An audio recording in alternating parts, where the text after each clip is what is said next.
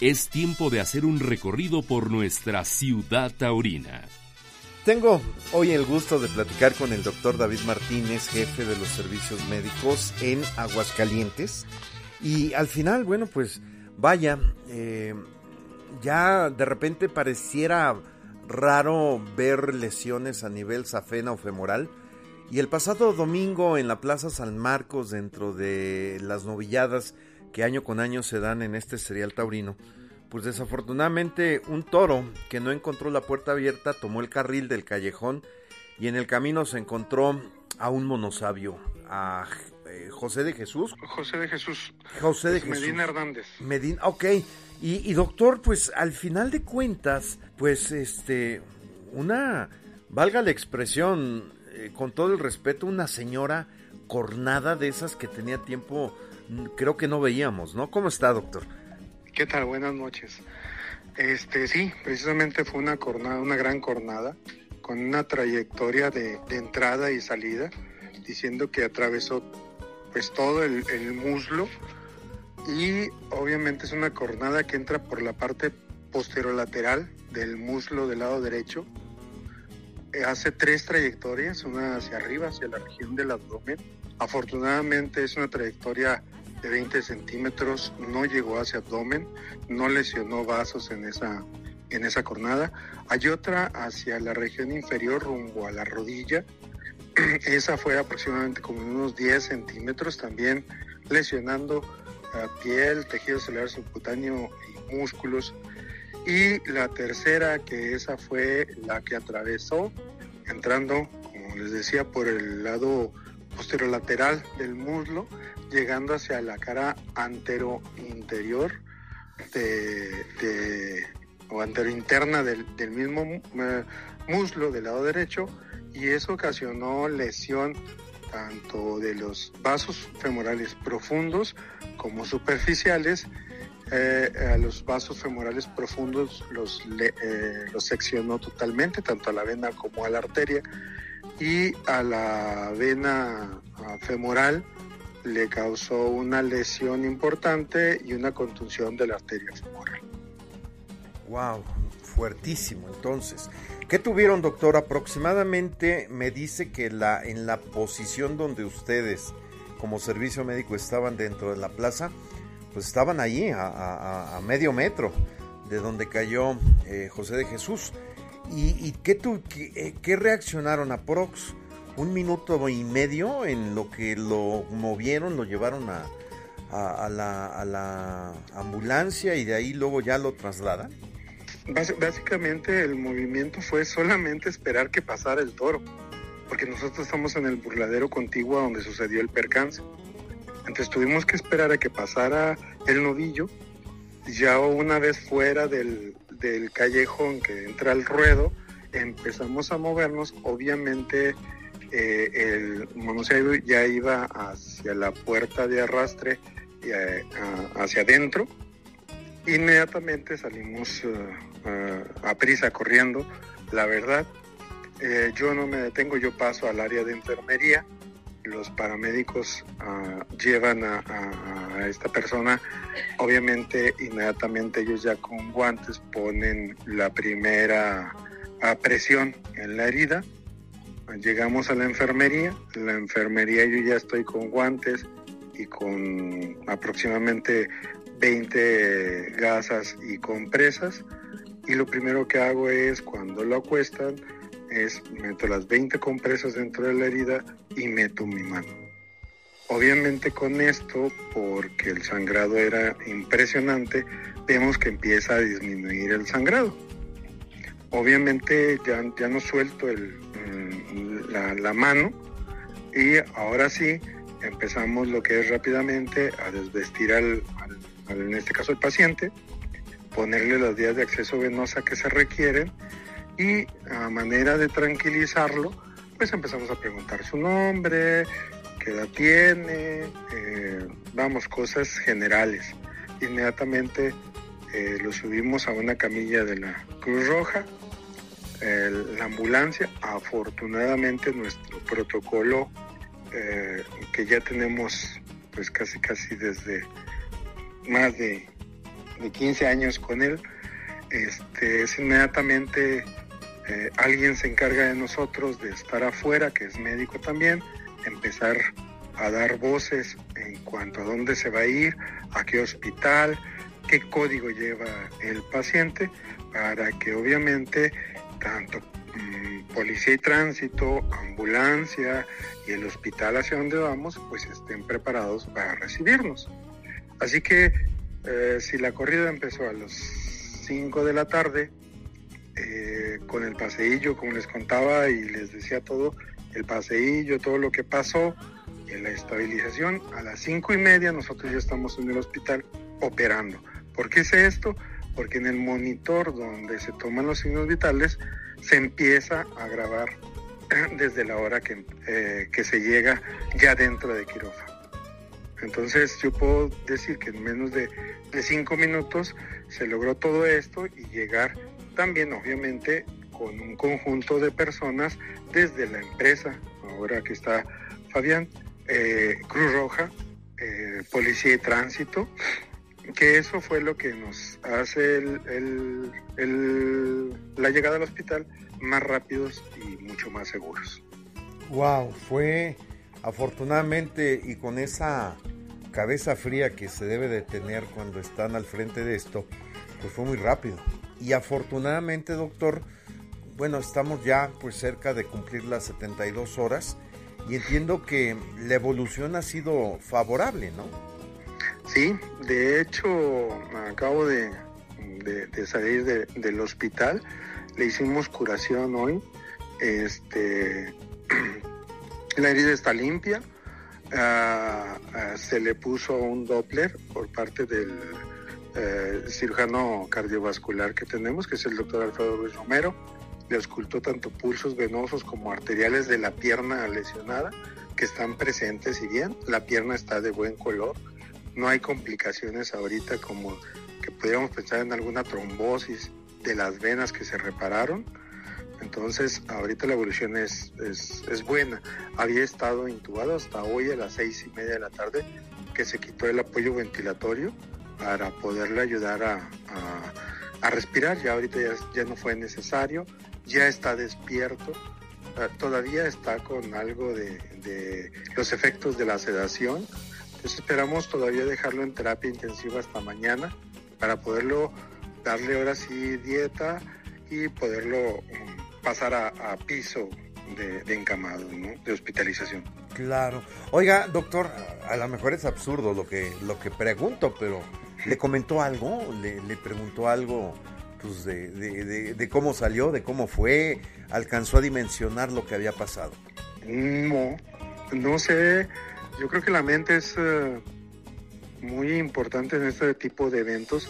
Muchos accidentes que se han visto así serios o graves, el paciente inmediatamente no recuerda lo que pasó. Aparte que apenas estaba despertando por los efectos de la sedación, obviamente él, cuando yo, nosotros llegamos, nos dice, doctores, ¿cómo están? Los saludamos, este, ¿cómo te sientes? Él nos empieza a contestar y obviamente la comunicación es corta y pequeña. Él todavía no tiene una dimensión de lo que realmente pasó. Probablemente ya mañana, más despierto o pasado mañana, él ya empieza a hacer ciertas preguntas o empiece a cortarnos él mismo qué fue lo que sintió. Claro, ya, ya vivir su película, ¿no? Así es. Hijo, qué cosas, doctor.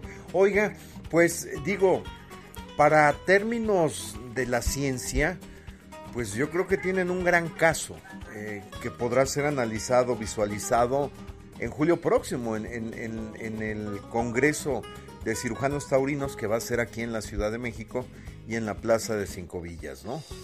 Así es, este, pues desgraciadamente digo, son percances que uno no quisiera que pasara, pero que a nosotros nos sirve como experiencia para poder comentarlo dentro del ámbito científico a través de las jornadas que tenemos año con año de la Sociedad Internacional de Cirugía Taurina y del capítulo mexicano de, cirugía taurina, que obviamente es eh, excelentemente, llevado por el doctor Jorge Uribe, este, recrear o hacer una presentación del evento y de tal forma que eh, los mismos eh, médicos nos hacen preguntas de cómo estuvo, qué le hiciste, cómo se presentó, qué tenía, digo ya cosas más científicas y específicamente para nosotros, ¿no?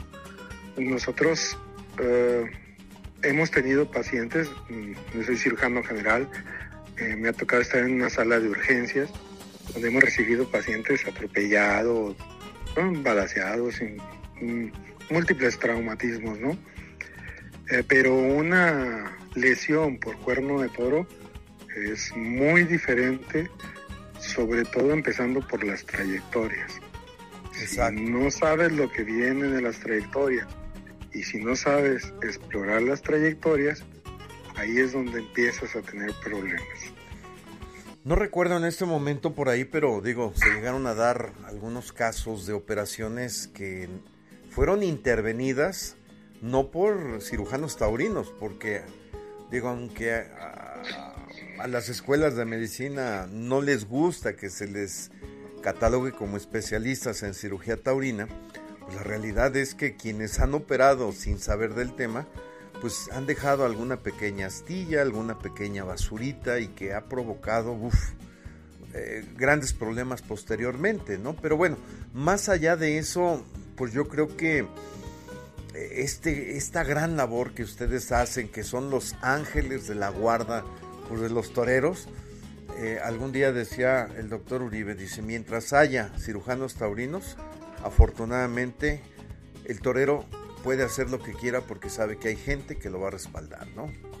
Así es. Sí, así es. Y además la sabemos que el torero, por más grande, por más chica que sea la, la cornada, él va a querer salir el siguiente domingo o el siguiente fin de semana a torear su compromiso. Entonces, es algo que a veces no comprendemos nosotros pero ellos ya quieren movilizarse lo más rápido posible para salir a torear. Claro. Me parece mentira, pero pues es, es la, la mentalidad del, del, torero, ¿no? La, lo que lo hace ser torero. Un día le, le, decía al doctor Uribe, bueno, pues de qué son, son carne de perro, son de chicle, son de hule. Y no, y el doctor muy, muy atinadamente respondía, pues que son, es gente que se prepara tanto en el ámbito, bueno, como cuando son toreros, ¿no? Que están tan esbeltos, poca densidad de, grasas, este, están fuertes, eh, la mayoría, pues logran salir adelante. En el caso de, este José de Jesús, que bueno, eh, es un hombre que hace esta chamba los fines de semana, pero entiendo que anda muy activo porque él, él, él hace jardinería, por lo que me he enterado, me han platicado, entonces, pues es un hombre que anda activo y que ahora por lo pronto pues va a tener que aguantarse seguramente varias semanas, ¿no? Sí, así es. Además, ah, los monosabios son personas que conviven con el toro. ¿Por qué? Porque ellos tendrán su trabajo, pero ellos van a las plazas, van a ver los toros, mueven los toros, saben de, del toro y eso es importante. Y es importante de que nos puede pasar, y, y, digo nos puede pasar porque nosotros también estamos dentro del callejón, este, un accidente, claro que sí, y hay que tener cuidado. La cuestión es saber que obviamente, te, digo desde nosotros, en, la plaza San Marcos, este, teléfonos en vibrador, nadie se mueve cuando está el toro enfrente de nosotros, nadie se levanta bruscamente, nadie habla en voz alta cuando está el toro, y mucho menos cuando va a ser la suerte de matar. Entonces, todos esos conceptos, si hay personas que no lo saben, ni, ni como médicos o como un aficionado de la fiesta del toro, pues obviamente puede causar un problema mayor. Y aquí la cuestión es que nos sorprendió a todos dentro del, callejón, el, el novillo. Exacto. Doctor, ¿su pronóstico para que este hombre se ponga en pie nuevamente? Yo creo que el día de mañana este, se va a mover a, hospitalización, ya va a salir de terapia, llena de, em, yo creo que también por su ejercicio y todo, es un hombre corpulento, totalmente fuerte, aparte de estar en sobrepeso, pero es un hombre fuerte. Entonces yo, mm, nosotros consideramos que ya una vez que, que haya mañana pasado a piso, que haya comido, probablemente para el fin de semana ya pueda estar en su casa. Eh, obviamente va a necesitar rehabilitación para mover la pierna, y este, pero ya puede estar, se puede decir que fuera de peligro. No, hombre, qué maravilla, de verdad, para el tamaño de, de la lesión y que pues prácticamente en una semana puede estar en casa y empiece poquito a poquito a recuperarse, pues es, es maravilloso.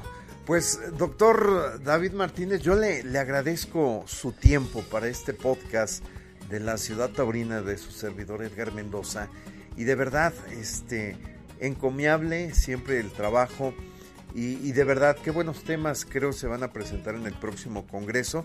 Está la jornada en el paladar de César Pacheco, está esta, está también ahí un caso que, que afortunadamente quedó en una santa golpiza eh, de, de, este Conrado y que, que al final, bueno, de milagro no pasó a mayores, pero lo hizo horrible el toro. Entonces, pues yo creo que, insisto, en beneficio de la ciencia, este, benditos doctores, ¿eh? No, pues muchas gracias y yo creo que esto es importante, sobre todo transmitir a los médicos científicamente, pero también es una enseñanza para todos, tanto toreros, subalternos, eh, monosabios, gente que estamos ahí, para ver en ocasiones este, algunos puntos que hay que ser mejores, obviamente porque tenemos que mejorar y si ahora nos tardamos tantos minutos, probablemente hay que tardarnos menos después y tratar día con día, pues ser mejores, porque en esto, vuelvo a repetirte, las jornadas, igual que los toros, son muy diferentes. Y es muy difícil ver una jornada, este, puede ser semejante, pero no igual. Exactamente. Pues doctor, muchísimas gracias por este eh, valioso espacio. No, a ti muchas gracias y, pues ahora sí que a seguir con esto de, Mal de Montera que nos tiene ahí pegados hacia la fiesta del toro. Exactamente, y, que, oiga, y qué mejor, ¿eh? Allí en Aguascalientes. Así es. Terminó la faena en esta ciudad taurina. Los invitamos para que se actualice nuestro portal. Hasta la próxima, Ciudad Taurina.